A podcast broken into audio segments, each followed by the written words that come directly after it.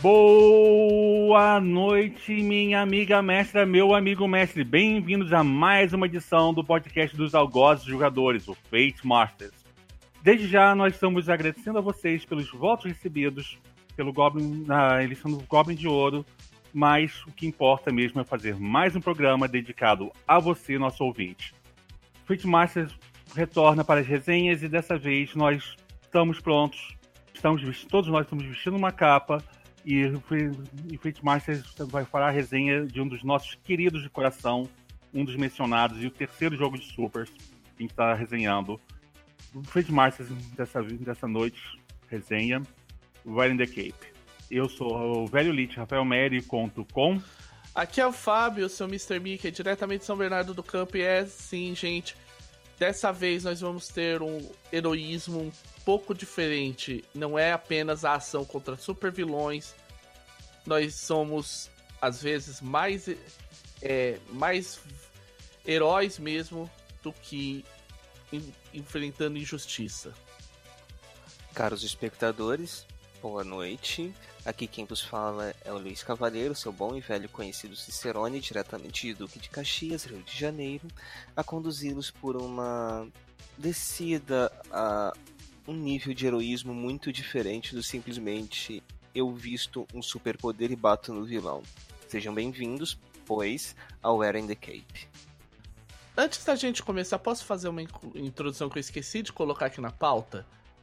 É o seguinte, à vontade. gente. É, deixa eu já fazer um pequeno disclaimer. É que. Por que, que o, o Fate Masters considera Wearing the Cape um dos. um dos queridinhos? Porque dois dos Fate Masters são playtesters. Nós estivemos. É, participamos do playtest do Wearing the Cape. Nós tivemos pelo menos uma boa, uma ótima aventura do Wearing the Cape. Qualquer coisa eu vou linkar isso lá no meu projeto Mesas Predestinadas. Tem o áudio dessa aventura para vocês ouvirem. E foi. E é por isso que a gente tem um queridinho, ele como um queridinho, porque a gente. Digamos assim que a gente viu o bebê nascer e crescer e demos pitacos. Aham. Uhum. Bom, de, feito o disclaimer, a gente pode começar, né, gente?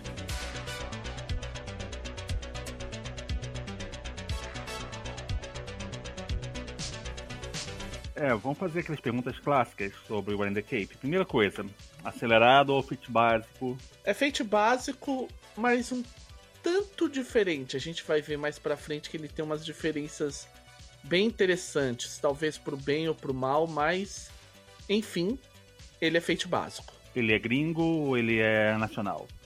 Gringo, embora, como já fui comentando anteriormente, com playtesters de vários lugares, inclusive dos dois senhores, com a participação dos dois senhores companheiros de podcast. Ok, agora vamos aqui para a última pergunta que é crucial ou não. Foi traduzido ou não foi traduzido? não foi traduzido, infelizmente. Então, até aí, para o pessoal, eu sei que tem galera aí de editoras que trabalham com Fate que ouve a gente. Para quem quiser um ótimo cenário de supers, um ótimo sistema de regras de supers, War in the Cape tá dando sopa. É só uma questão de negociar. E, além disso, vai levar a possibilidade de trazer uma ótima série de livros sobre supers. Sim, são romances. Eu posso falar que eu tô no meio de um deles é que prende na cadeira, é leitura de alta qualidade.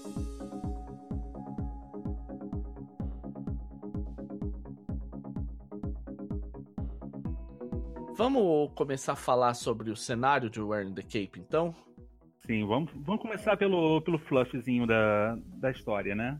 Então, tudo começa com o evento, né?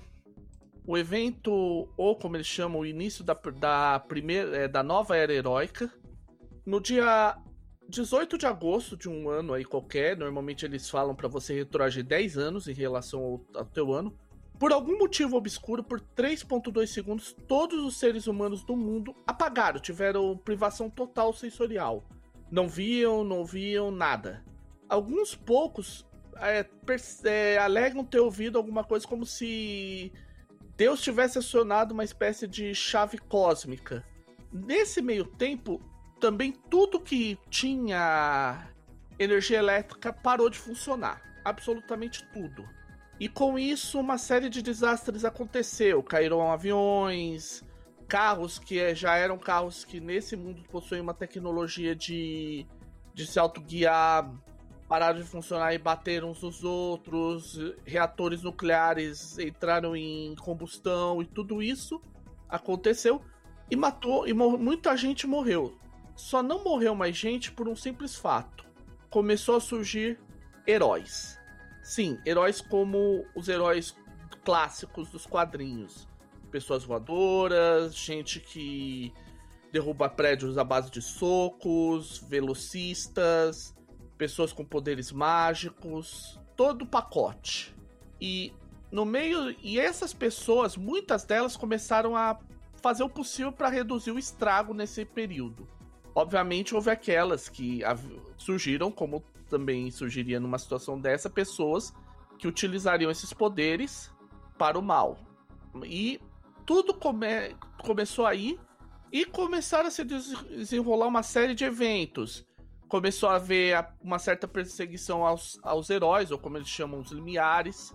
O, surgiu uma, a, houve a queda da China e da Coreia do Norte, a formação e queda do, do califado, uma bomba atômica que explodiu em, em Tel Aviv e que com isso Israel começou a fazer o seu projeto do Eretz Israel, que é a volta do, da Israel enquanto ela era na Bíblia, no Antigo Testamento, e toda essa confusão que se formou desde que houve o evento.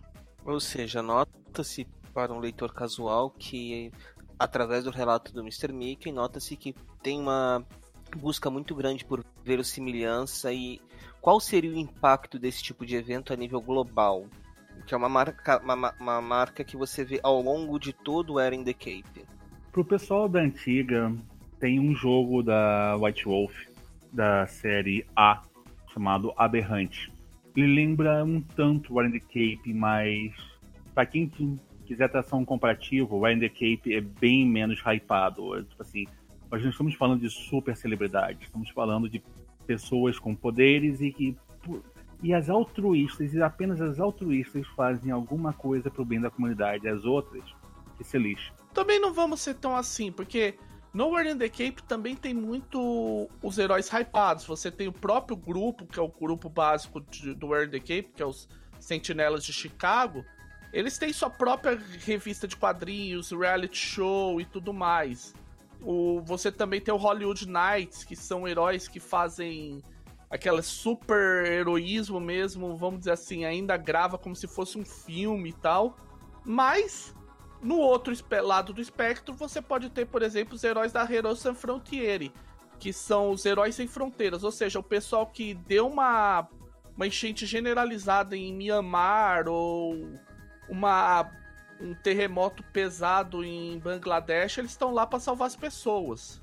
É, isso já é um ponto positivo como eu disse, é, tem muito esse cuidado com a realmente a verossimilhança da inserção de pessoas com poderes no, no, no mundo, vamos colocar assim, mundano. É, e o impacto disso na sociedade como um todo.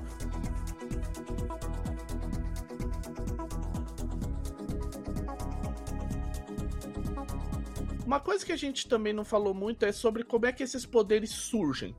Nowhere in the Cape parte-se de um princípio que eles chamam de limiar ou breakthrough, que é um. É, digamos assim, o limiar ou breakthrough é uma situação é definido como um mecanismo de sobrevivência instintivo do ser humano. A ideia é o quê? Você tá numa situação muito estressante, terrível, extremamente perigosa, você tá à beira da morte, algo ativa em algumas pessoas o limiar, ou seja, ela vira, digamos assim, a chavinha e conforme o que acontece durante esse processo, a pessoa desenvolve poder. No próprio conto, nos próprios livros do Where in the Cape, o caso da Astro, o, o personagem que é o personagem principal da série, ela desenvolve o que seria o, o, ela entra pro tipo de poder de Atlas. A gente vai explicar como é que funciona os tipos de poder, mas basicamente ela tem os poderes de um super-homem. Aí o próprio Atlas pergunta: Ah, mas o que, que você pensou na hora? Eu pensei em arregaçar o teto da, do carro e sair voando. E você não poderia pensar em outras formas de sair do carro onde você estava quase morrendo? Ela, Uh, teleporte, talvez. Mudar de forma e ficar pequena para sair de dentro do carro. Magia. Aí ele vai falando que isso, o, conforme as características da pessoa e conforme a situação na qual ela teve o limiar, o tipo de poder que ela desenvolve muda, tanto o tipo quanto o potencial dela. Para o pessoal da velha guarda, vamos colocar assim, não é uma situação muito diferente daquela que aconteceu com os personagens após o primeiro surto do vírus é, Cartas Selvagens, imortalizado não apenas na série de livros editados pelo George R. R. Martin, como como cenário de supers para GURPS. E também é uma visão muito próxima de alguns gibis assim, que são, já são clássicos, assim, do tipo Watchmen, ou então Marvels, até mesmo estão falando aí de Astro City. Astro City tem muito dessa também, que é do tipo o poder vem na hora certa, destranca algo dentro de você que te torna algo maior que a própria vida. E uma coisa importante, gente, é como a gente disse, é uma coisa que é muito próxima da morte. Existe a possibilidade de limiares mais, digamos assim, suaves? Sim, existem limiares que alcançam seu poder por meio de epifanias. O caso que eles citam muito no livro é da, é da maga do grupo do, do, do grupo da Astra, que é a Chakra, que ela era uma estudiosa tântrica e desenvolveu seus poderes através de meditação. Existem raríssimos casos de pessoa que simplesmente acorda um belo dia e tá com superpoder. Ela literalmente acordou e puf, virei o super-homem. Mas normalmente é um caminho muito próximo da morte. Tanto que existe no, no cenário do War in the Cape uma espécie de epidemia do que eles chamam de busca de poder. De morte por busca de poder. É pessoa que tenta fazer todo tipo de loucura para alcançar o limiar pula de prédio, abusa de drogas pesadas e... e isso também leva ao fenômeno que eles chamam de limiar psicótico. Às vezes a pessoa na hora de fazer ela a mente dela entra em parafuso, quer estilhar-se bem, sabe? Aí ele desenvolve poderes insanos. Insira aqui o seu, o seu maníaco de gota, mas funciona. Uhum. É, não apenas maníaco de gota, em alguns casos pode chegar em níveis cutulianos. Ou. Sim, dependendo. Quando a gente falar dos níveis de poder, a gente vai ver que um limiar psicótico do nível certo pode fazer frente ao nosso amiguinho profundo. Amigo de vocês. Desse, qualquer pessoa de bom senso quer distância. Não sendo um rei amarelo, tá tranquilo. Ah, beleza. Astur é tão legal, gente, para.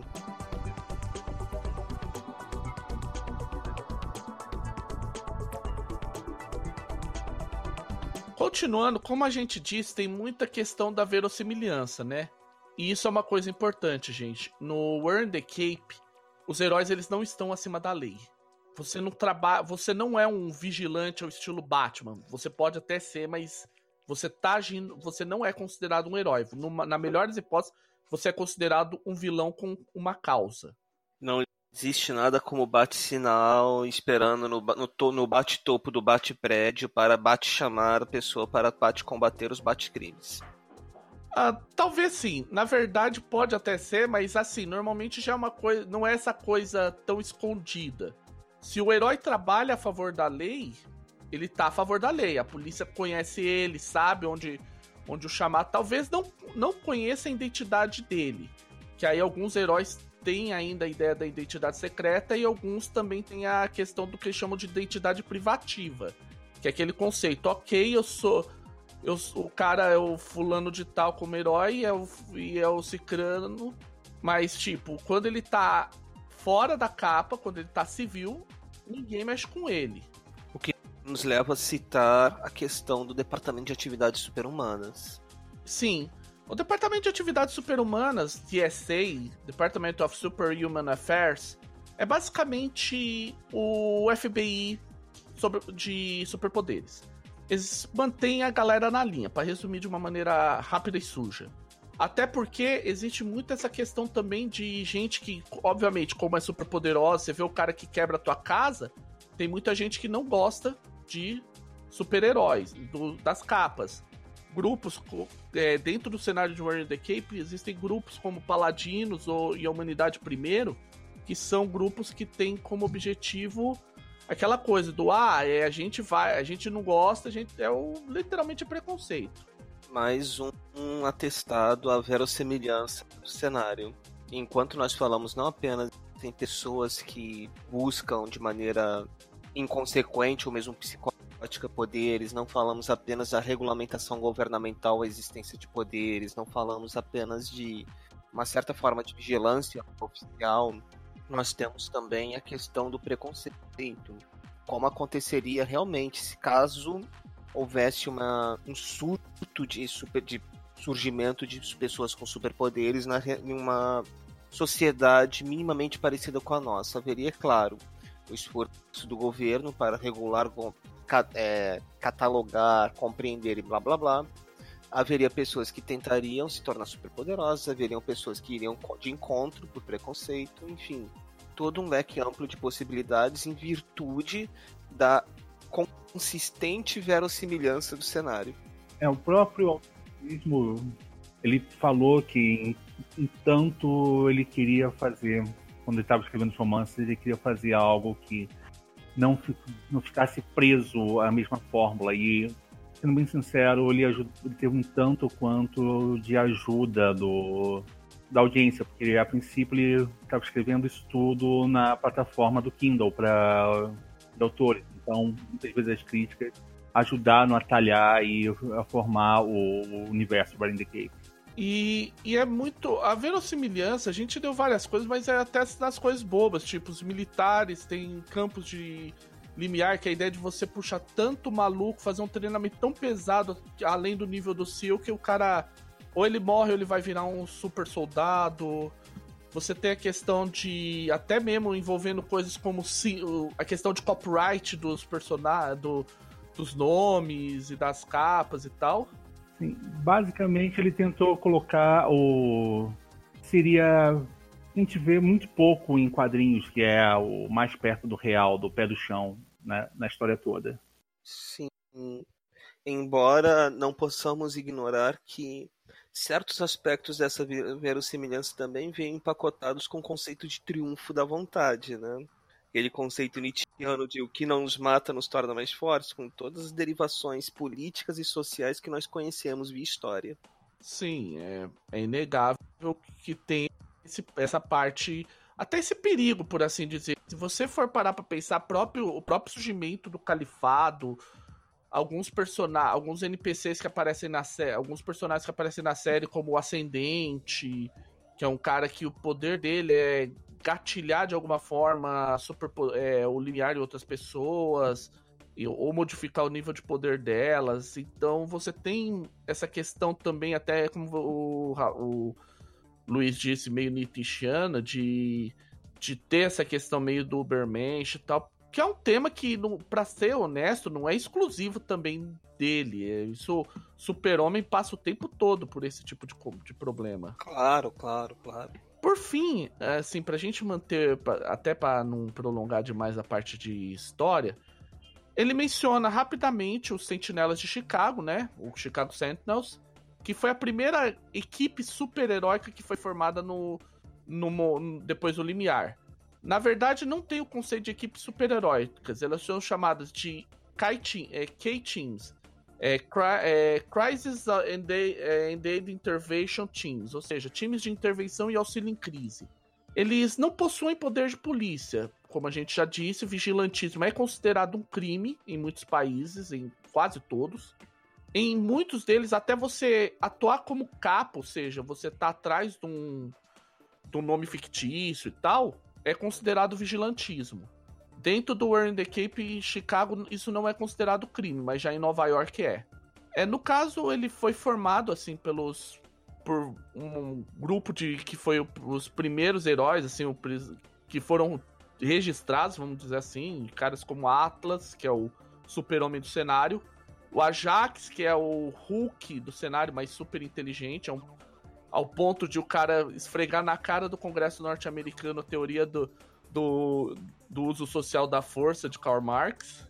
Blackstone, que é um, um ele tem poderes mágicos, mas também já foi um ACEAL e ele tem conhecimento de, de, de todo, uma, de todo um aparato de, de inteligência e e por fim, assim, dos principais, o, tem a, a que viria a ser presidenta dos Estados Unidos, a Touch Clouds, ou seja, toca, nu, toca as nuvens. E depois tem outras adições, a Astra, que a gente já citou, Artemis, que é a super vampira vigilante. Você tem Rush, que é o velocista do grupo, e coisas do gênero.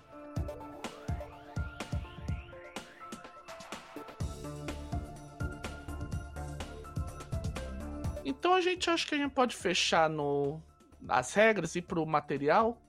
As regras não, o cenário para ir pro material, né, gente? Vamos. Tinha uma perguntinha só aqui. Você falou, a gente falou muita coisa, falamos de personagens e tal. Eles são claramente representados no livro, tipo assim, tem arte deles, por exemplo. Tem dos dos principais do grupo desse grupo principal, Chicago Sentinels, tem, tem a arte eu, eu só não vi nenhuma arte relativa ao Minuteman, que é um herói que ele é citado no, no livro, só que o Minuteman existe uma explicação em, em história disso, que ele morreu, ele abandonou o grupo de, durante o, a guerra contra o califado, foi para Israel e acabou morrendo lá. Ah, e da Touch Clouds também não tem imagem, porque a Touch Clouds, ela, bem, é a presidente dos Estados Unidos no momento onde a, que a série está no livro. Mas todos os outros, Ajax, Atlas, Blackstone, Arlequina, Artemis, Astra, todos eles têm artes. Então o livro é ricamente ilustrado, é isso? Sim, ele tem muita arte e são artes bem bonitas. São, é um livro bem, bem caprichado. Aliás, sobre diagramação, não apenas sobre a arte, a diagramação do livro como um todo é muito bem feita, é bem limpa, não causa cansaço visual a escolha por azul? É, em alguns locais é azul. Azul e verde, se não me engano, né? E, não, é os, os cantos das páginas depende. Alguns são azuis, outros são verdes, mas são tons são tons básicos, não são cores fortes e chamativas. Nem tampouco cores contrastantes que cansam a leitura e tal. Tem um equilíbrio muito bom nesse quesito. É uma diagramação primorosa.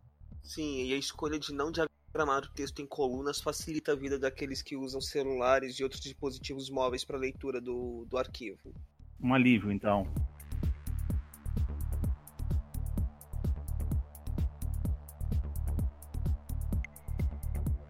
Agora vamos, vamos para a regra, que parte do pessoal deve estar com a mão coçando já, querendo saber como é que eles lidam certas coisas.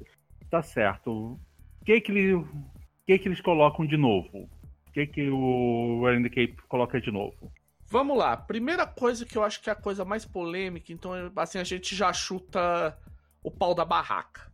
Ele parte, se você pegar o Earn the Cape, eu falei que ele é o Fate, mas com várias mudanças, ele parte de uma premissa que quem conhece o sistema Cypher vai lembrar muito. Ele evita rolamento do. Ele não dá rolamento pro narrador. Se você seguir, o ideal é que o narrador não role. Aliás, essa é a coisa que salta aos olhos do leitor de Wearing The Cape, supondo que ele conhece o mínimo de Cypher. Quer dizer que então, ele tenta ser, seguir essa turma mais moderna, de tipo, o mestre não rola dado, o mestre inter faz intervenção, como é feito Cypher e nos jogos do Apocalypse Engine. Aham, uhum, Apocalypse Engine, Cypher, um pouco Cortex, tanto que o Cortex foi o primeiro sistema do Earn the Cape no alpha dele, e depois que foi migrado para Fate. Tanto que você vê muita coisa que, para quem conhece Cortex, vai ficar muito claro que assim, é, veio de lá. Mas vamos ver, vamos lá. Como é que é feito o rolamento no Earn the Cape? 4DF, como no Fate em geral, se você tiver oposição passiva. A partir do momento que você tem oposição passiva, oposição passiva não, você tem oposição ativa, você vai utilizar dois conjuntos de quatro dados. Você usa 8 DF. Eles são chamados tecnicamente de dados heróicos, um, do, um dos conjuntos, e dados da oposição no outro.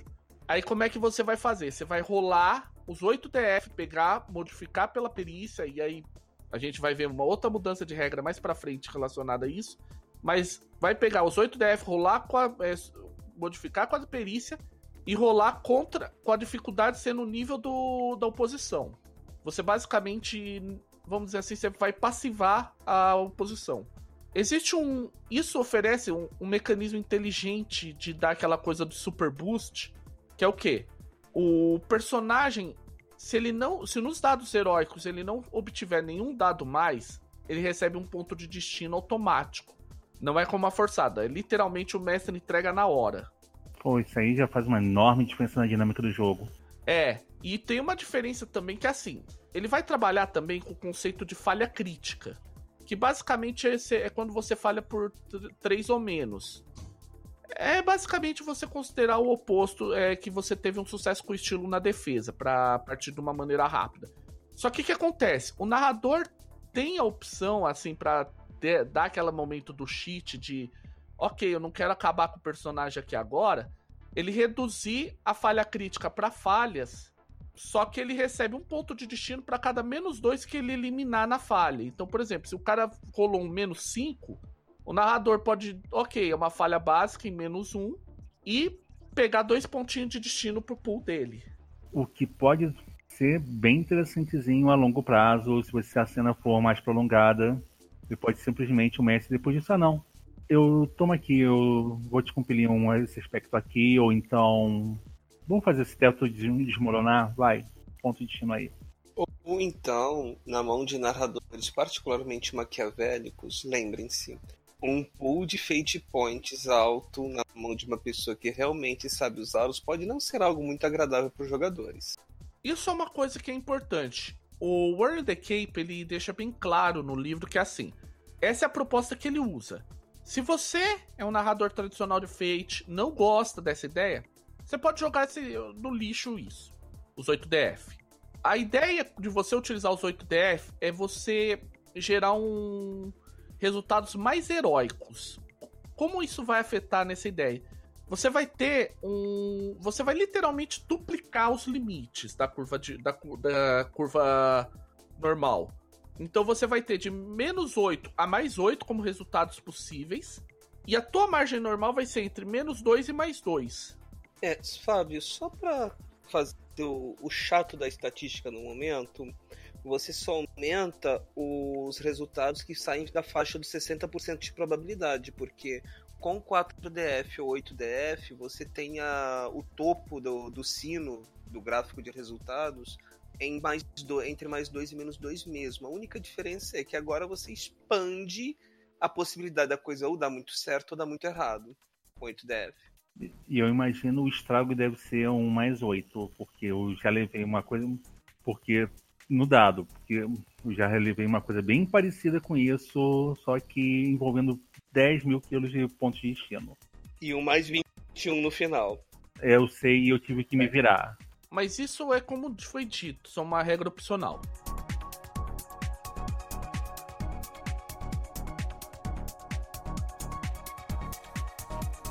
Outra regra que mudou é que ele sugere, ele quase meio que força você a adotar a ideia de você ter um nível de dificuldade nos aspectos de cena.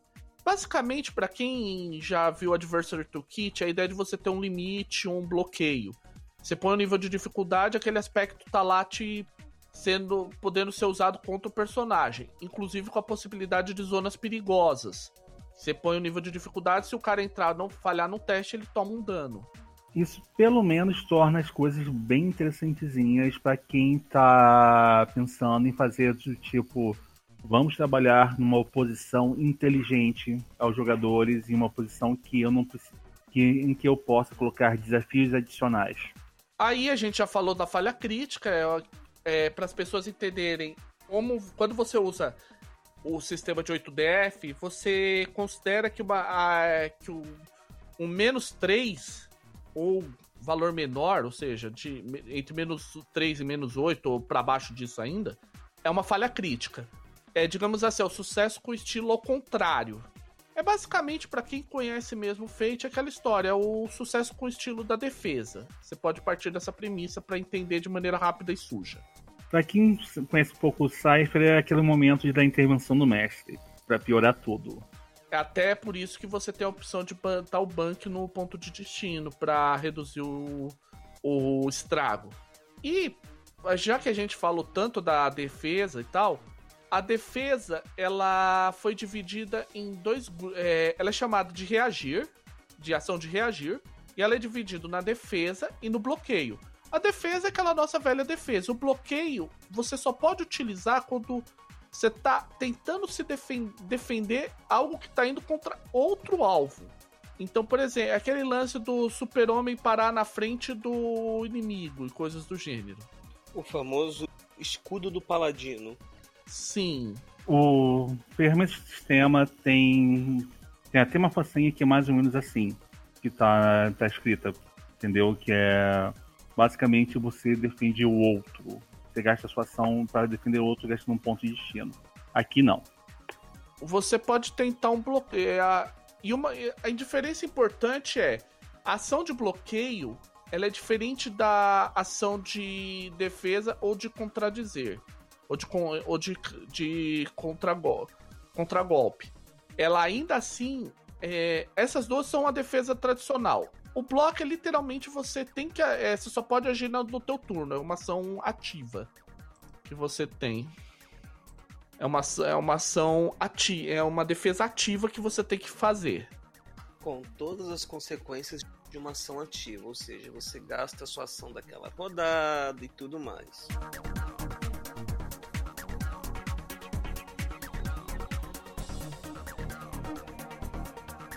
A gente vai ter ver que tem mais mudanças de regra, mas acho que vai ficar melhor pra gente entender elas se a gente entrar na criação de personagem. Que aí vai algumas coisas vão aparecer. Primeira coisa, vamos falar de aspectos do personagem, né? Dois aspectos, os dois aspectos fundamentais que dizem tudo sobre o teu personagem, vamos dizer assim, é dividir o conceito é é o aspecto do poder e o aspecto do de herói. O aspecto de poder é literalmente o que você faz. É o tipo de poder que você tem. O aspecto de herói é o que te motiva a continuar a fazer isso, vamos dizer assim. Ou o que te deu origem ao seu poder. Sim, o high concept heróico. Isso.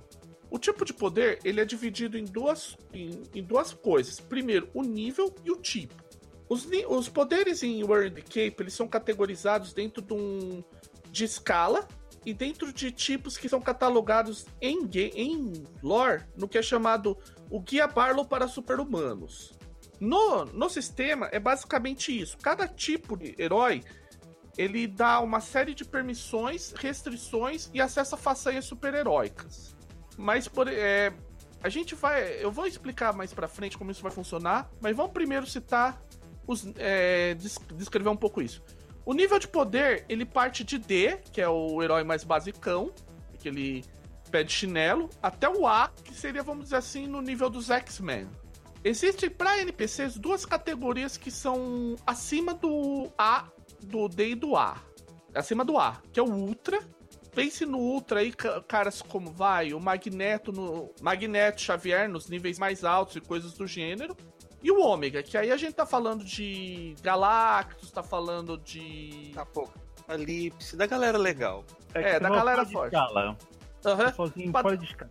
É, é tão fora de escala que na, no cenário do World the Cape, o, existe um conceito que eles chamam de evento ômega, que são eventos provocados por supers, é, por, por, por, limiares muito poderosos. No próprio livro in the Cape, que fundamentou o conto, literalmente o primeiro, eles mostram como o primeiro grande evento ômega, um cara que literalmente ele era um terraquinético, ou seja, alguém que manipulava a, a terra, a ideia de você manipular o solo e coisas do gênero, que era tão poderoso que literalmente provocou o grande terremoto que todo mundo esperava contra São Francisco, que literalmente rachou a Califórnia para fora dos Estados Unidos. O Big One. O Big One. Uau. Então é nesse nível de poder que nós estamos falando. Dito sobre os níveis de poder, ah, e uma coisa importante, existe uma vantagem mecânica conforme o seu nível de poder. Se você, por exemplo, é um tá lutando contra alguém que tem o mesmo tipo de poder que você, mas você tá num nível de poder acima, você tem um, um bônus em todos os seus rolamentos em cima dele. Se eu lembro bem, é mais dois por nível. É bem coisa. Não, vamos dizer que a gente tá falando aí de uma, uma escala bem oscilante, né? Sim, pode oscilar bastante. Lição de moral dessa história todos meus jovens. Se você for um herói, se você for um grupo de heróis nível D, não enfrente um, um vilão ultra Não, dá, dá para enfrentar o Ultra, desde que ele não case com nenhum dos seus poderes, porque essa regra só vale pro mesmo tipo de poder. E aproveitando que a gente tá no tópico, vamos falar um pouco sobre os tipos de poder que são incluídos no Earn the Cape.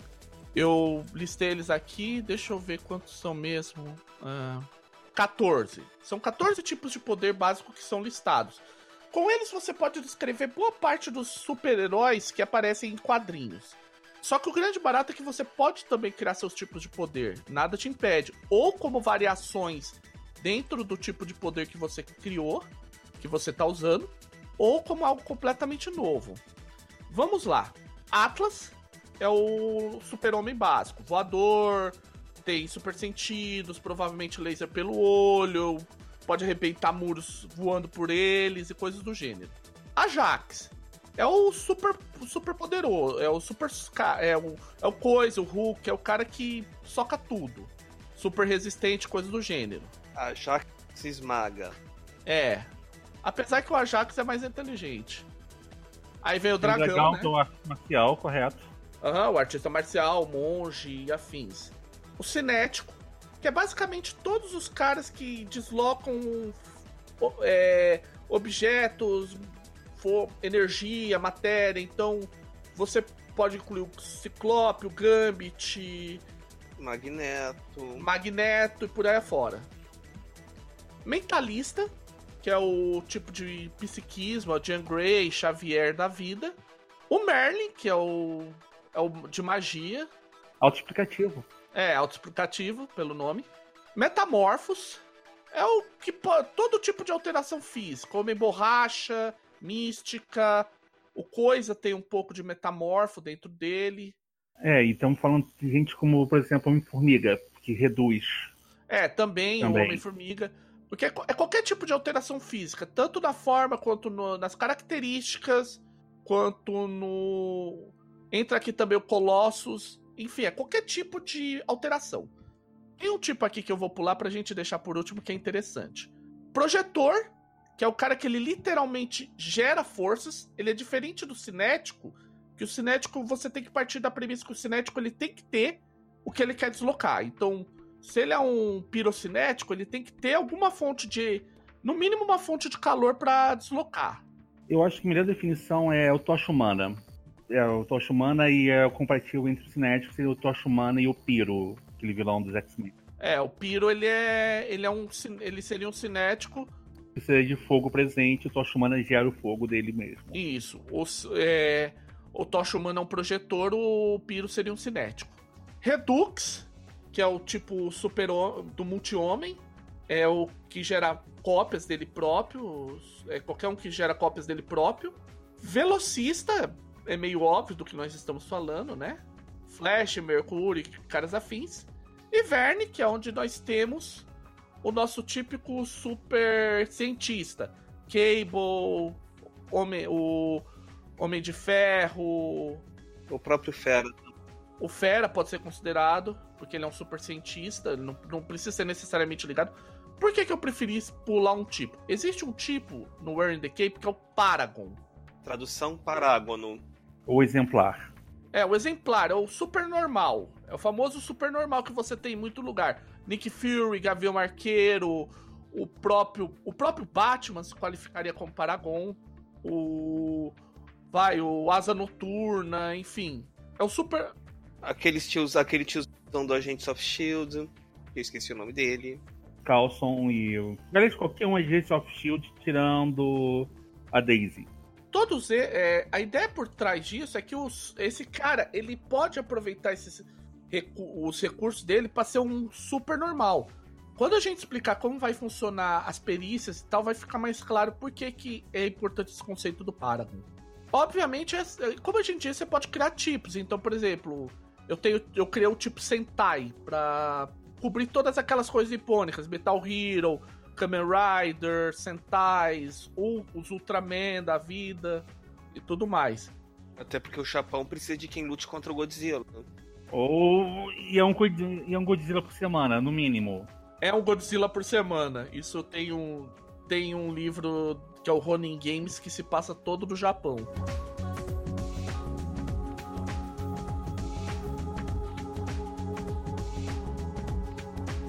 Dito isso, vamos voltar lá. Falamos aí sobre os poderes e tal. Então, basicamente, como é que você vai construir seu herói? Primeira coisa, você vai pegar o tipo de poder. O nível de poder você vai definir de, toda, todo tipo de poder tem, ele mostra como é que você define o nível do poder. Normalmente é baseado em façanhas que você compra e tal que e que se somam com outros fatores para definir o nível de poder. Isso é bem é, cada tipo tem uma uma parte que se descreve certinho como é isso. Alguns é mais confuso, por exemplo, metamorfos ele não dá uma descrição baseada no, no Crunch, ele diz o seguinte: basicamente, um metamorfo, o nível de poder dele é baseado no quão flexível é a metamorfose dele. Um cara que só pode virar um carro, por exemplo, é nível D. Já uma pessoa que pode assumir qualquer forma, independente do que aconteça, pode ser até um ômega. É, aí a gente tem um pouquinho também o power level. Então, como a gente viu, você vai escolher primeiro o tipo de poder. O tipo de poder, ele, como eu disse, ele vai incluir permissões. E isso é importante. Ah, como é que eu faço para voar? Se é um Atlas, você voa. Se é um Ajax, normalmente Ajax não voam. Ah, eu sou um, um aerocinético. Bem provável que você voa. Eu sou um eletroquinético. Existe uma chance de você voar. Vídeo super choque. Você vai trabalhar no, em cima do teu, do teu, dos dois aspectos, na verdade, do tipo de poder e do teu, do teu aspecto de poder e do teu aspecto, aspecto heróico para determinar é, as permissões que você tem. Lembrando que, como estamos falando de Fate, essas permissões são bastante trabalháveis no âmbito da conceituação do personagem. Com a justificativa correta, um. Fugiu a palavra, um manipulador de tempo. É um. Seria um cronocinético. Isso, um cronomante ou um cronocinético poderia muito bem voar. Só achar a justificativa correta dentro da lei da gravitação universal. Isso é importante. Obviamente, também se lida com restrições. Então, por exemplo, um, Aja, um Atlas tá com. A não ser que você descreva que ah, ele é um Atlas porque ele tem um, um dispositivo que transforma ele. Ele tem a restrição de o tempo todo estar tá sob efeito de super, de super força. Coitado da namorada ou namorado dele. Eu diria que o sujeito aí é um grande cliente de qualquer fábrica de roupas, viu? Então, é, isso também, metamorfos podem ter várias restrições, ajaxes. Cada tipo de poder vai implicar nisso. E como eu disse, vai ter as façanhas de poder. Essas façanhas são listadas. Cada tipo tem seu tem a sua façanha, tem as façanhas de poder bem listadinhas dentro do Earn the Cape. E basicamente é você escolher elas no momento adequado. Ou seja, abra o menu, sirva e monte seu herói. Alguns, alguns poderes, até pela sinergia entre eles, alguns tipos, eles falam: ah, você é do tipo tal, você também pode utilizar tipo tal. Por exemplo, Dragon, é, Dragão costuma pegar muito também de Merlin, Ajax de, At de Atlas, é, Atlas de Ajax, mas não ao contrário. Cinético e projetor se casam muito bem. Então tem essas sinergias que você pode considerar. Uhum. Isso em especial para Metamorfo é uma delícia, porque Metamorfo ele pode pegar. Ele tem a, uma façanha que. A façanha dele principal é a de trocar níveis de. níveis de poder. Então ele basicamente pode. Você customiza ele previamente. Ah, eu vou assumir a forma de um elefante. Aí você põe lá os atributos de um Atlas para simular a força de um elefante. Ah, agora eu vou virar um ratinho. Você pode colocar um, é a parte de agilidade de um velocista para emular o fato de que você ficou tão pequeno que as pessoas não te veem. E coisas do gênero. E por aí vai. Depende apenas da sua capacidade de elaborar a descrição. É o famoso caso do conheço o livro e divirta-se. E depois disso, é dificuldade, como a velha e boa nossa, e antecedentes, que pode ou não vir a ser o seu phase trio. Até porque o, uma coisa importante do Warren the Cape, o o time é fractalizado. Você tem um fractal para o seu time. Com todas as partes específicas, com consequências, perícias, façanhas de equipe, tudo mais. Tudo que tem direito.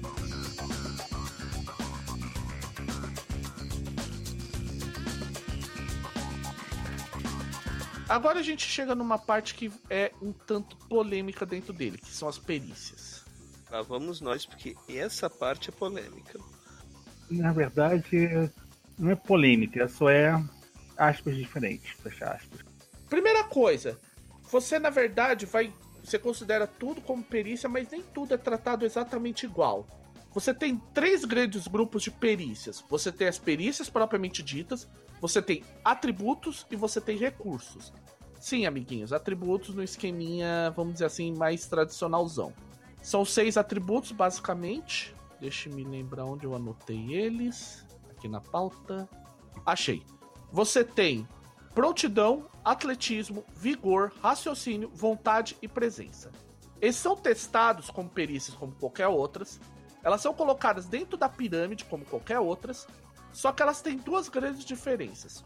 Uma é que dependendo do nível que você tiver, ela provê um bônus de atributo para perícias. Então, por exemplo, você está observando, está investigando uma coisa, ao invés de você olhar, eh, ficar, ah, é notar ou investigar, você vai pegar prontidão, somar o bônus de atributo dele, aí tem dentro do livro como se define o bônus de atributo, a investigar no rolamento.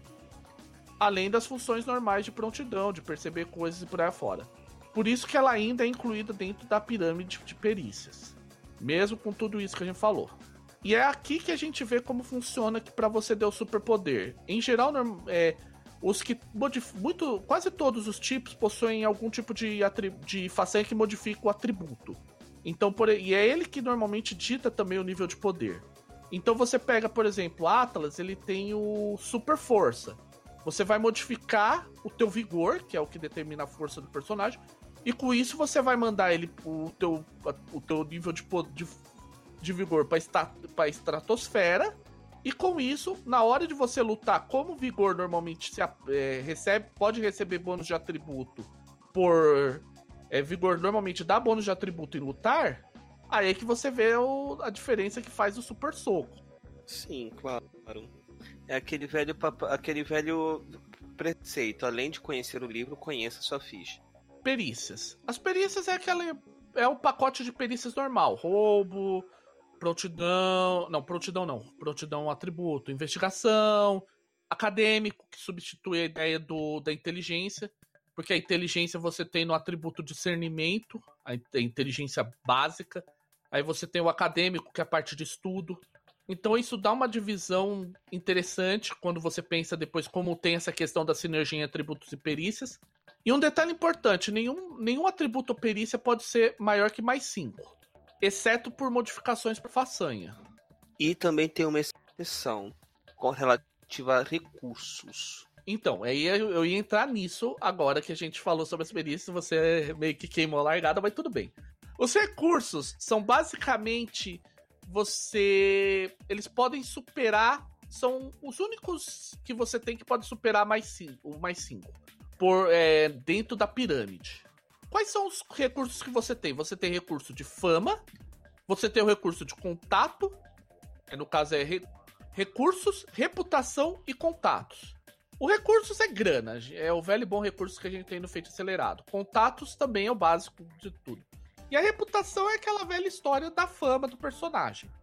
Também você vai ver mais pra frente que eles também modificam estresse e consequências. E você tem estresse e consequência deles também.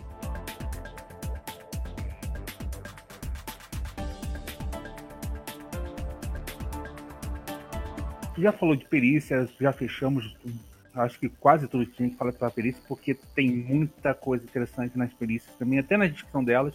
Dá pra dar uma, uma aquela boa reviradinha.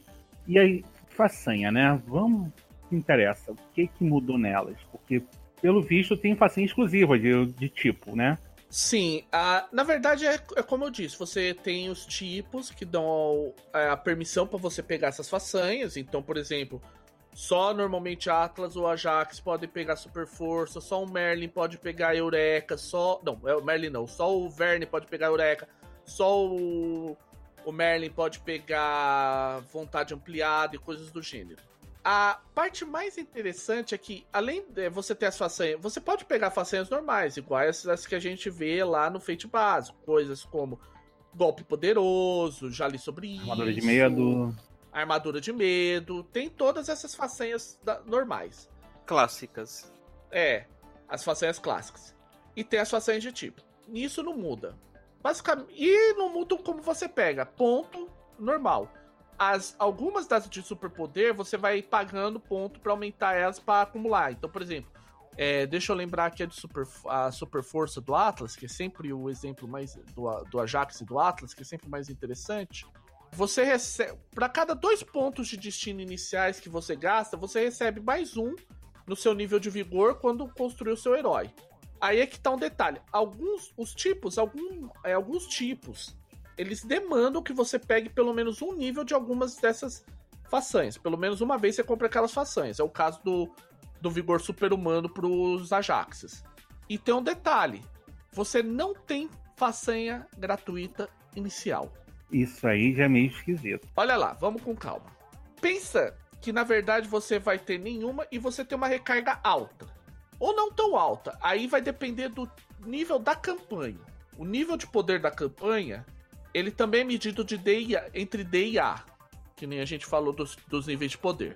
Cada nível de. É, conforme o nível, você recebe um tanto de pontos de, de, de de destino inicial. Basicamente é tua, é tua recarga. Aí você pode usar ela para comprar os pontos de destino, é, comprar suas façanhas, ou você pode, pode estocar elas para fazer uma recarga alta. Basicamente aí, pra gente usar o clássico de Superman e Batman, o Batman se atochou de superpoder, que aí também entra co coisas como, como equipamentos e tal. E você. E ficou com só um ponto de destino. Já o Super-Homem só pegou os poderes básicos do, de Atlas, vamos dizer assim. E ainda assim tem mais pontos de destino que o. É, tem uma recarga maior que a do Batman. para usar um exemplo rápido. Então, o importante é você lembrar isso. Eu vou ver aqui. Eu, deixa eu achar, ver se eu acho aqui rapidinho os pontos iniciais. Mas pra campanha de tipo A, que é o tipo mais alto, que é o que provavelmente a maioria das pessoas vão querer jogar, são 14. E se eu lembro bem, pro nível D são 8, 8 pontos de destino iniciais. O que dá para fazer o velho e bom combo. Compra. Você tem até 5 eh, façanhas iniciais e deixa aí 3 para você fazer uma recarguinha básica. Beleza até aqui? Tranquilo. Uhum. Claro como água. Eu não vou explicar muito isso pra gente também não se prolongar demais, até porque eu tô vendo aqui o horário. A gente tá bem já tá falando bastante. Mas é basicamente isso. A meca... É aquela mesma mecânica do Fate. Um ponto de destino inicial, uma façanha.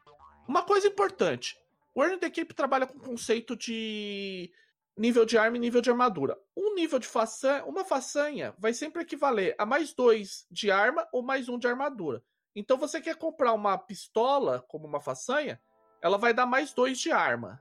Você quer comprar um escudo do protetor, ele vai dar mais um de, de armadura. Simples assim. Básico e Prático. rápido também, né? E para quem quer atochar em dano, já sabe até o caminho das pedras. É, você pode fazer um Atlas de, ou um dragão, por exemplo, que a técnica marcial dele é explodir um Dimax explosivo. Cê, sim, você pode fazer isso, é, o cara com queixo de vidro. É fácil, é tranquilo de fazer isso no Warren the Cape. É, a, é o, o punho nuclear com o queixo de palha. É, o caso Cavaleiro Zodíaco. É, o bom e velho canhão de vidro que a gente vê em tanto jogo por aí.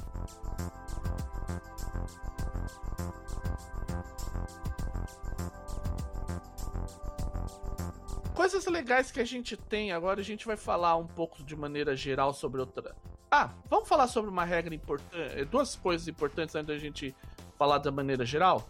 Uma coisa legal que você tem em no War in the Cape, lembra que a gente falou que você sempre vai fazendo cache de pontos, muito cache de pontos, quando você reduz ah, o nível das falhas dos, dos personagens? Isso te dá uma vantagem. Você consegue forçar uma concessão em cena. Você literalmente força os jogadores a concederem. Para isso, você paga dois pontos de destino para cada personagem jogador em cena. E você só pode fazer isso se o teu pool obviamente for maior que dois pontos de destino por jogador. Isso é aquele. Isso também te dá a possibilidade daquele clássico momento eu voltarei de. Ah, vilões, isso aí é sabe? é clássico, né? Basicamente você tem aí. Na verdade, você tem também outros pontos também, que é bem interessante. Essa concessão é do tipo. Pode ganhar automaticamente um aspectozinho do. Eu, eu vingarei a morte do time, porque você. Porque você deixou desmoronar em cima do garotinho porque você fez uma concessão. Boa e velha vingança também gera isso aí, aquele pontinho básico de experiência gasto lá, marco menor para mudar de aspecto e brincar aí. Então, e uma, uma regra interessante que ele muda, traz, ele traz um sistema de negociações. Aquele velho bom momento do. Ah, o super vilão tá com o, o garotinho, super time não quer sair na porrada com o super vilão, porque, bem, ele vai torcer o pescoço do moleque.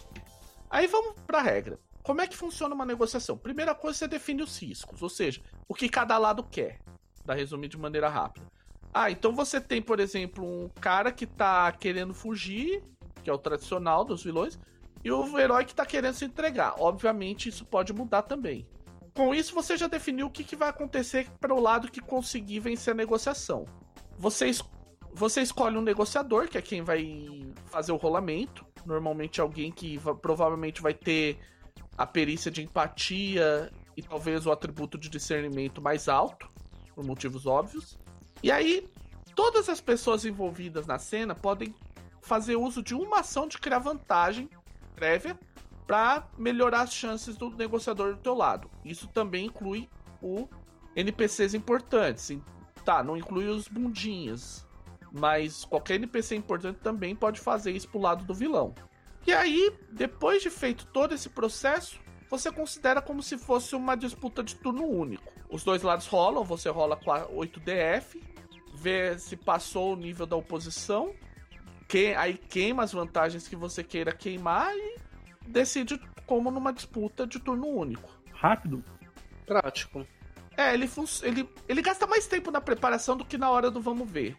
Ah, normal. A gente, para finalizar as mudanças de regra, tem três coisinhas que eu quero citar. A primeira é que quem conhece a gente sabe que a gente fala muito da iniciativa cinemática, que alguns jogos de Fate adotam como opcional. Jogos como Young Centurions, como Do, que é aquela história, você de, que você determina quem que é o primeiro que vai atuar e depois essa pessoa, depois que ela agir, ela escolhe a próxima assim por diante. O último que fizer que agir na cena, escolhe quem vai começar a cena seguinte. O Nowhere in the Cape, isso é padrão você vai adotar por padrão a iniciativa cinemática. Isso foi feito, foi decidido assim para emular aquele comportamento tático que tem em quadrinhos e tal do do cara que vai segura o vilão, aí vem o, o super dá o um soco no vilão e joga para cima pro cara que é o cara que tá lá em cima mandar o raio na cabeça do vilão e coisas do gênero. Eu particularmente gosto muito disso. Eu sou um fã do sistema de iniciativa cinemática porque acho que, um, acelera, dois, narrativamente é mais interessante, três, permite uma justificativa pra galera fazer o metagame que a maioria das pessoas ama. E que todo mundo faz de qualquer maneira. E tem outro ponto também que é o interessante na iniciativa cinemática aí, que eu acho que é o principal atrativo e que funciona em Render Cape com, bem como outros jogos, mas maior que a própria vida.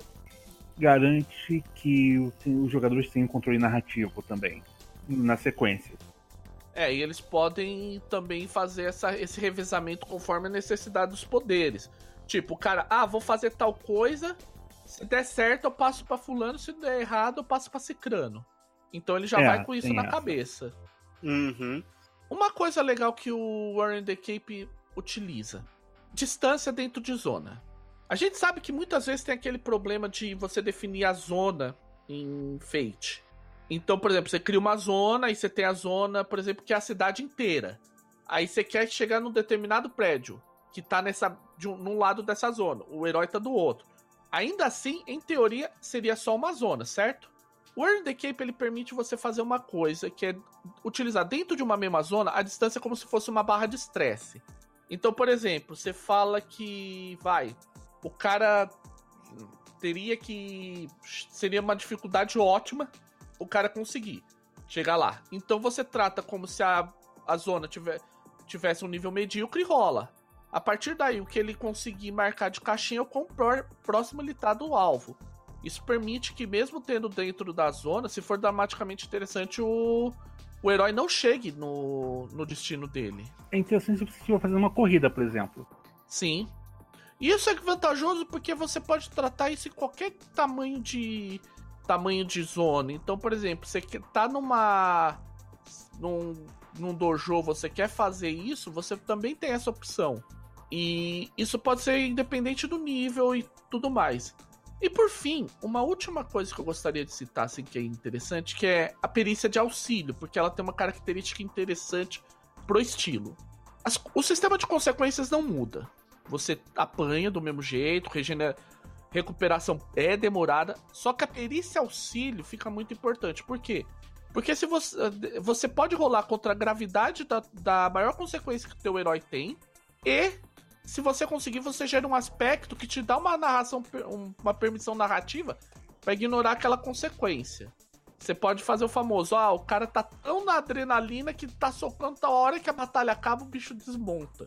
O que é bastante interessante e condizente com a verossimilhança do cenário. E com os tropos também de supers, que é aquela. O cara bate, bate, bate, bate, ok. O herói, o, o vilão foi derrotado, ok. Puf, o cara apaga. Pois é, soco, soco, bate, bate, soco, soco, dorme, dorme. é. Tá quase virando videogame essa sequência. Enfim.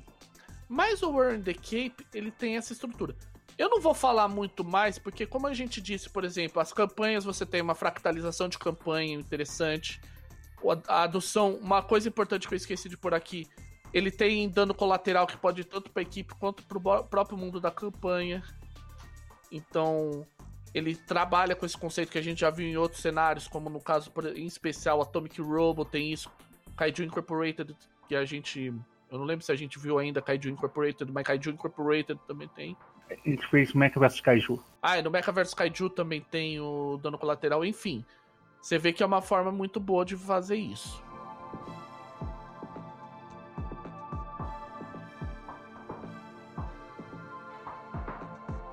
Acho que a gente conseguiu terminar assim bem por alto as regras, porque bem, só para vocês terem noção, gente, nós estamos fazendo, estamos falando de um pichote de 222 páginas em, em e a impressão dele é em tamanho A4, não é o Leather ou o A5 que a gente está acostumado com Fate. É, basicamente o que não falta aí é descrição de regras. Note bem que na própria introdução o, o autor mesmo fala: Eu não sou um game designer compensação que ele colocou de regra é um orgulho. A gente vai falar então sobre como aproveitar o sistema de regras e tal. Eu vou dizer uma coisa. Apesar dele ser o meu queridinho, eu tenho que admitir uma coisa. Eu não consigo imaginar ele, a exceção do sistema de, atribu de atributo que ele pôs, os, você utilizar os atributos, a, a perícia como atributo, perícia e recursos. A exceção disso, eu não vejo ele funcionar muito bem fora de sistema de supers. Eu acho que ele é muito voltado para supers, ele ficou muito bom nesse quesito, mas eu acho ele um pouco complicado para para ser usado fora de supers. Ele ficou muito redondo para supers, pouco prático para fora para qualquer coisa fora de supers. Eu tenho algumas oposições aí em relação a essa proposição. Ele tem uma, regras interessantes para jogos em escala maior, vamos dizer, a escala que o Fate é famosa por não ser bom, que é os jogos de alto nível de poder. Uhum. Aí não é só Super que entra nessa categoria. Você tem, por exemplo, uma fantasia de altíssimo nível de poder, que nem é o Weapon of Gods e Exalted, por exemplo, são os dois representantes disso.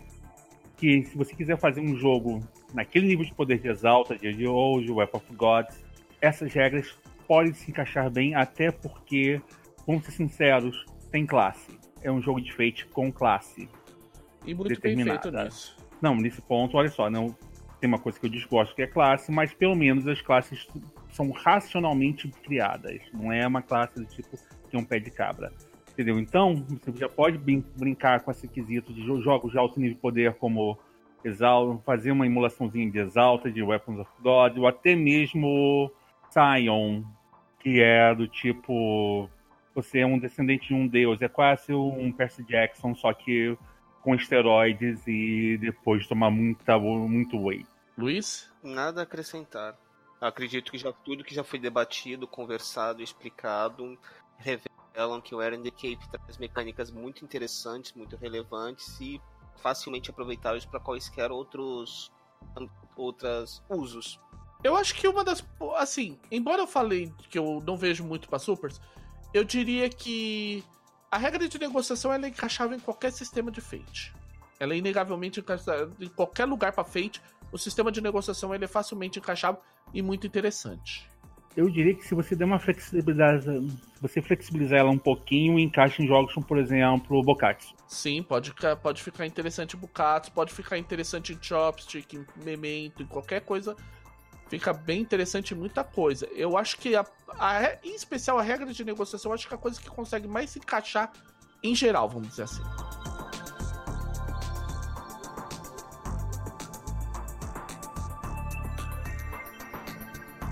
Momento de ranqueamento? Vamos ranquear aí. Tá legal então, deixe-me só. Porque como Vamos... vai ranquear, eu vou ter que abrir o. Aí.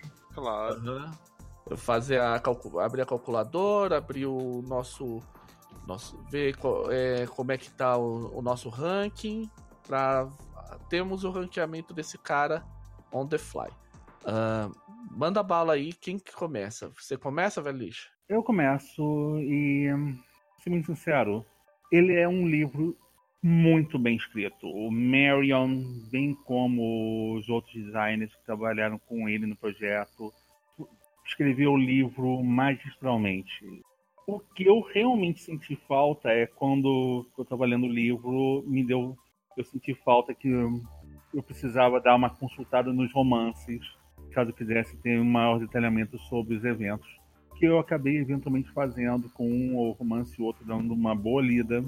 E a do tipo, eu, eu agora estou travado na metade do primeiro romance, porque eu que diachos aconteceu. Eu queria pegar mais detalhes sobre os 3.2 segundos do desastre global e ainda não não me senti, não me senti satisfeito.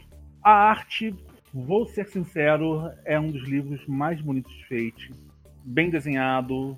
Ele e o design não prejudica, ao contrário, ajuda bastante. Só tem minha única birra, que é o indexamento do PDF, mas isso aí é uma birra minha mesmo eu sempre acho que as plataformas podem ser melhor usadas pra, no RPG, já que a gente escolheu, já que o mercado escolheu o PDF como, como veículo, poderia ter explorar mais os recursos do PDF.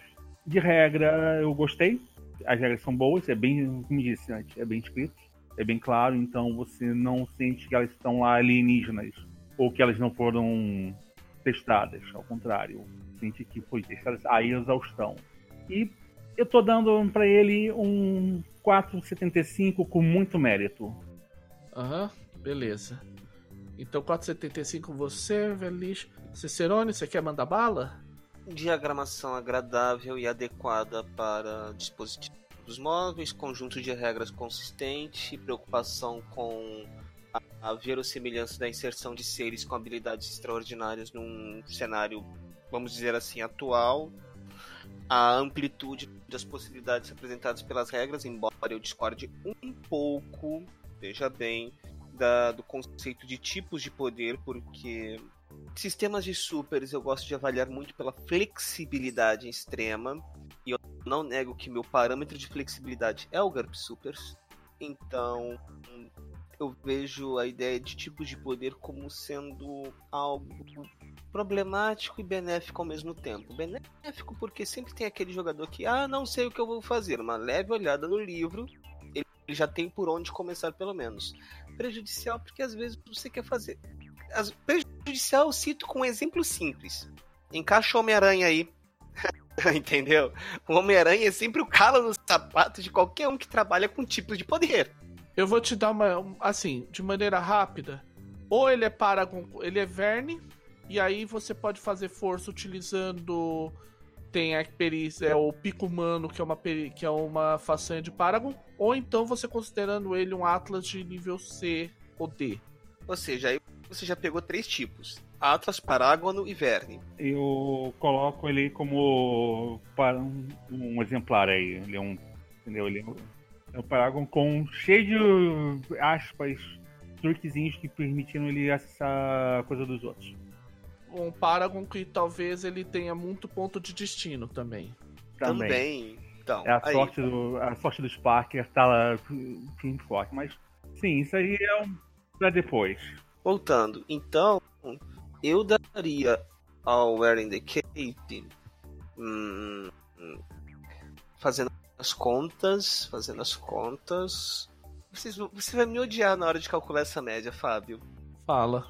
4,375. 375? É, já chegou no ano. Já estamos na casa dos milésimos, é isso? É. Não, tá certo se a referência dele é nesse, nesse tipo de cor. É acima e tudo bem. Depois a gente vai ver como é que isso vai alterar. Tem que lembrar de arredondar isso. Na verdade, vai arredondar pra 4,38. É. Não, é 4,37, porque arredonda. É, não, é 4,38. A B- Porque... olha só, depende da BNT que você está usando. É, vamos, vamos adotar de arredondar sempre pro par mais, mais próximo. Mais próximo, 77. 37, perdão. 37. É, é que você deu 4,37, é o par, não o ímpar. E daí pra 4 pra 4,38. Vamos lá, agora sou eu então.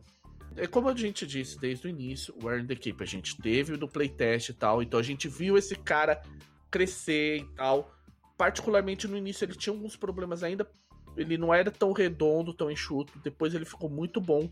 Eu gosto do sistema de tipos de poder, porque eu acho que ele é flexível bastante para você. Ele não é enrijecedor, apesar do que o Cicerone disse. Porque, apesar de tudo, você não está bloqueado em buscar o- as façanhas de outros tipos de poder. Ele dá. Ele te dá. Trabalha todas os- os- as façanhas do tipo de poder como sugestões para o que você quer fazer. Eu acho que ele resolve com o sistema de permissões pro tipo de poder um problema muito clássico, que é aquela famosa coisa do que, ah, o que que eu posso fazer? Cara, você é uma jaca, você pode voar. Ah, e se eu quiser bater no cara? Velho, você vai rolar lutada pra bater no cara. Aí você vai modificar pelas suas façanhas de herói, mas ele enxuta. Nesse ponto eu vejo isso como benefício, eu gosto disso, desse esquema do. Enquanto não tem uma importância é, na- é, mecânica séria, você pode fazer qualquer coisa dentro de, de permissões, dentro do teu aspecto. Eu gosto disso, acho mais enxuto, acho mais. Você tem menos regra, digamos assim, se enfiando no meio do caminho. Regra de negociação eu acho muito boa. Como eu disse, eu vejo ele ainda como muito um RPG voltado para supers. Ele é confuso de início para quem tá pegando o produto Fate, porque você viu, tem 8DF, tem a questão dos, da, de atributos, as façanhas que modificam só o atributo, bônus de atributo. Tem algumas modificações nele que são um pouco confusas pro cara que. Ah, eu quero pegar um sistema de supers e sair voando, entende? Sair batendo, eh, sair quebrando tudo. Então, eu vou dar pra ele um 4. Acho que eu vou pra 4.8. Porque eu não considero ele perfeito. Mas eu considero ele acima da média pra outros sistemas de supers, como Darwin Comics, como o Fate de quatro cores, como o que a gente ainda vai ver de Venture City. Eu, eu acho ele acima deles, porque ele traz crunch na medida certa, fluff na medida certa, que é uma coisa que eu reclamei. Quem lembra? Lembra que eu reclamei disso em Derry Comics, que é o fato de ser genérico demais, de não trazer cenário.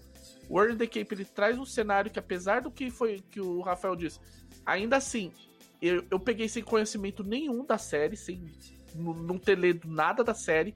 Depois eu fui procurar a série, obviamente melhorou a experiência, mas ele me deu material a partir do, do que ele me provê. Ele me deu uma. Um, ele faz o que o Masters of Undar faz um pouquinho pior, mas ele faz mais no mesmo, quase no mesmo nível. Ele te entrega cenário suficiente para você saber do que se trata e, e o tipo de coisas que se espera e te deixa espaço bastante para você criar o que você quer. Por isso que eu tô dando o meu 4.8. E deixe-me ver como é que ficamos de média. Um 4 4.78. 4.78 passou. Ele tá em terceiro lugar, derrubou o Templo Perdido de Turamon, derrubou Jade Punk, que estavam empatados. Só está abaixo dos nossos crivos, que é Chopstick e Masters of Undar. Chegou perto, hein? E chegou bem perto, porque ó, fo- é, do- tá no empate Deu quanto? técnico. Deu quanto que eu não ouvi? 4.78 contra 4.83 de Chopstick e de Masters of Undar. Nada mal, hein? Mei, é, cinco, cinco centésimos de, de diferença. É no, é, no foto, é no photo finish aqui, gente. Aquela história toda, Cidade de Jardim e, eh, e a Gávea estão tão com orgulho, viu? Isso aí foi a corrida acirrada. Masters of Undar ainda segurando o troféu dele junto com o Chopstick, mas cada vez mais o topo da pirâmide está sendo ameaçado, olha. E eu também, para não dizer que é só o Warren the Cape, a gente tem que lembrar que o Warren the Cape ficou apenas um décimo acima de, de Jade, Jade Punk e de Templo Perdido, de Turamon, e, ter, e apenas dois décimos de Bukatsu. Vamos lembrar que o Templo Perdido de Turamon, ele é tecnicamente uma aventura. Fabio, me tira uma dúvida aqui. Comparando com os outros dois supers, ele fica quanto acima, na média? 3, é, 30, quase 4 décimos acima de Darren Comics. Que ele, Darren Comics chegou a 4,5. E ele tá bem acima de destino de, de, de quatro cores. Tá com quase um, um ponto acima de destino de quatro cores. Ele. Destino, o destino de quatro cores teve 3,92 contra 4,78. Tá bem acima mesmo. É, nesse ponto, agora só falta mais um de supers pra gente fechar os quatro pilares de supers em Fate. Aí a gente, vê, a gente faz o ranking só de supers aí, que já dá pra ter um crivo legal.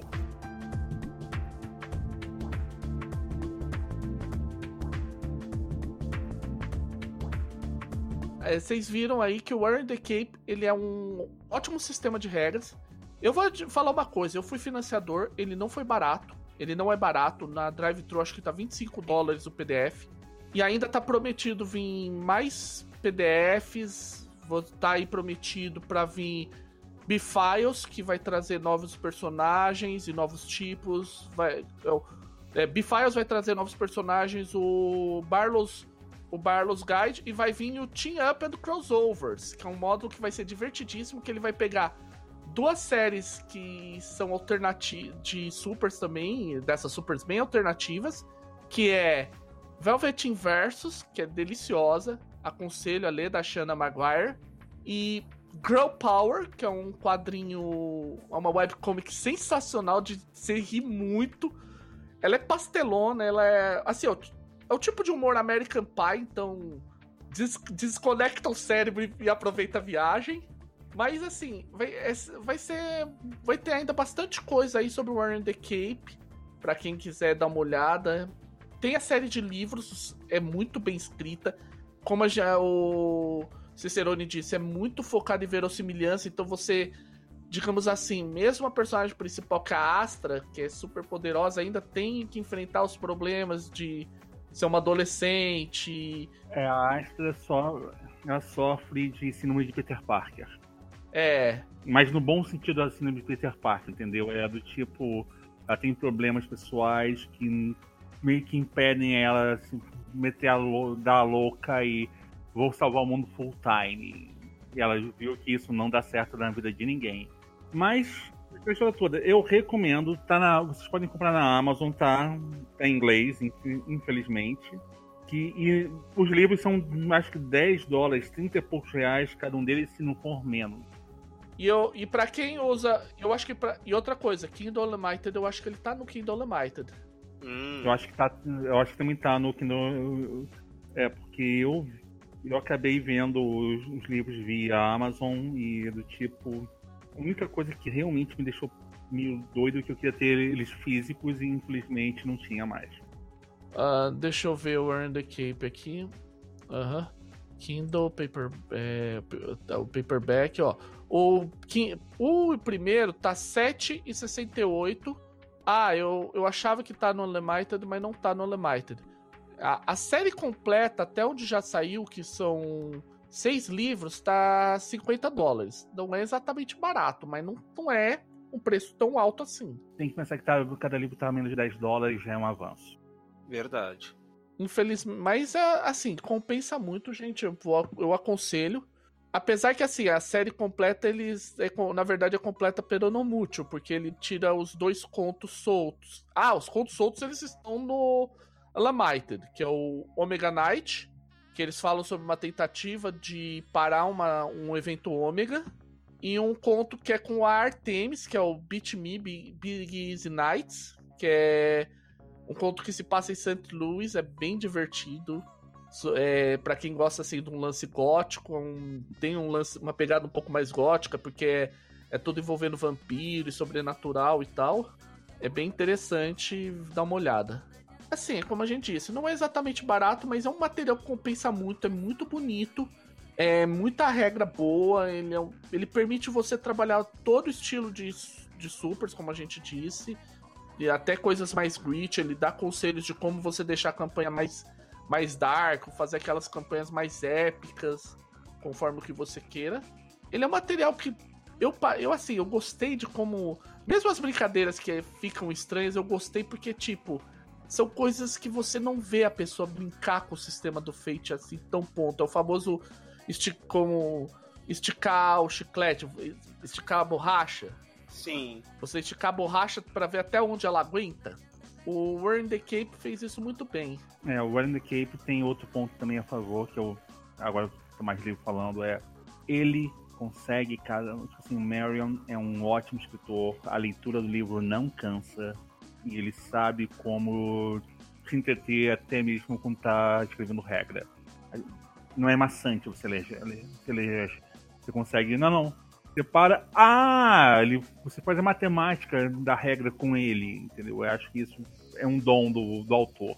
Eu, eu sei que deve estar, tá, falam que deve estar tá vindo mais romances, eu devo comprar esses romances de qualquer maneira, e eu espero que o Render Cape não pare só no básico e nos Barlow e nos B-Files. Eu espero que ele expanda ainda mais. Ele, é muito, assim, ele vale a pena o investimento.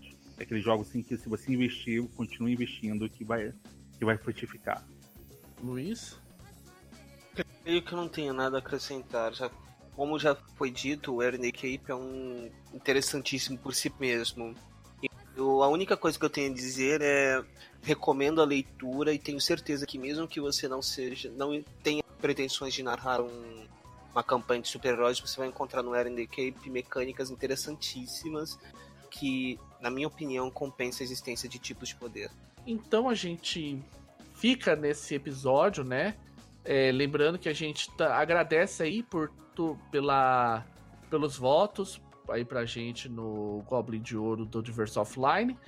E esperamos aí continuar sempre produzindo material muito bom para vocês, porque vocês pedem vocês estão juntos com a gente, então vamos continuar nessa viagem no Fate, né, gente? Uhum. É isso aí. Como a gente fala, sempre lembre-se da nossa hashtag, que é o hashtag Fate Masters no, na, na, na comunidade do Facebook, no Movimento Fate Brasil e na comunidade também do Fate Acelerado. A gente sempre esquece de falar da comunidade, mas ela existe, nós não esquecemos de vocês.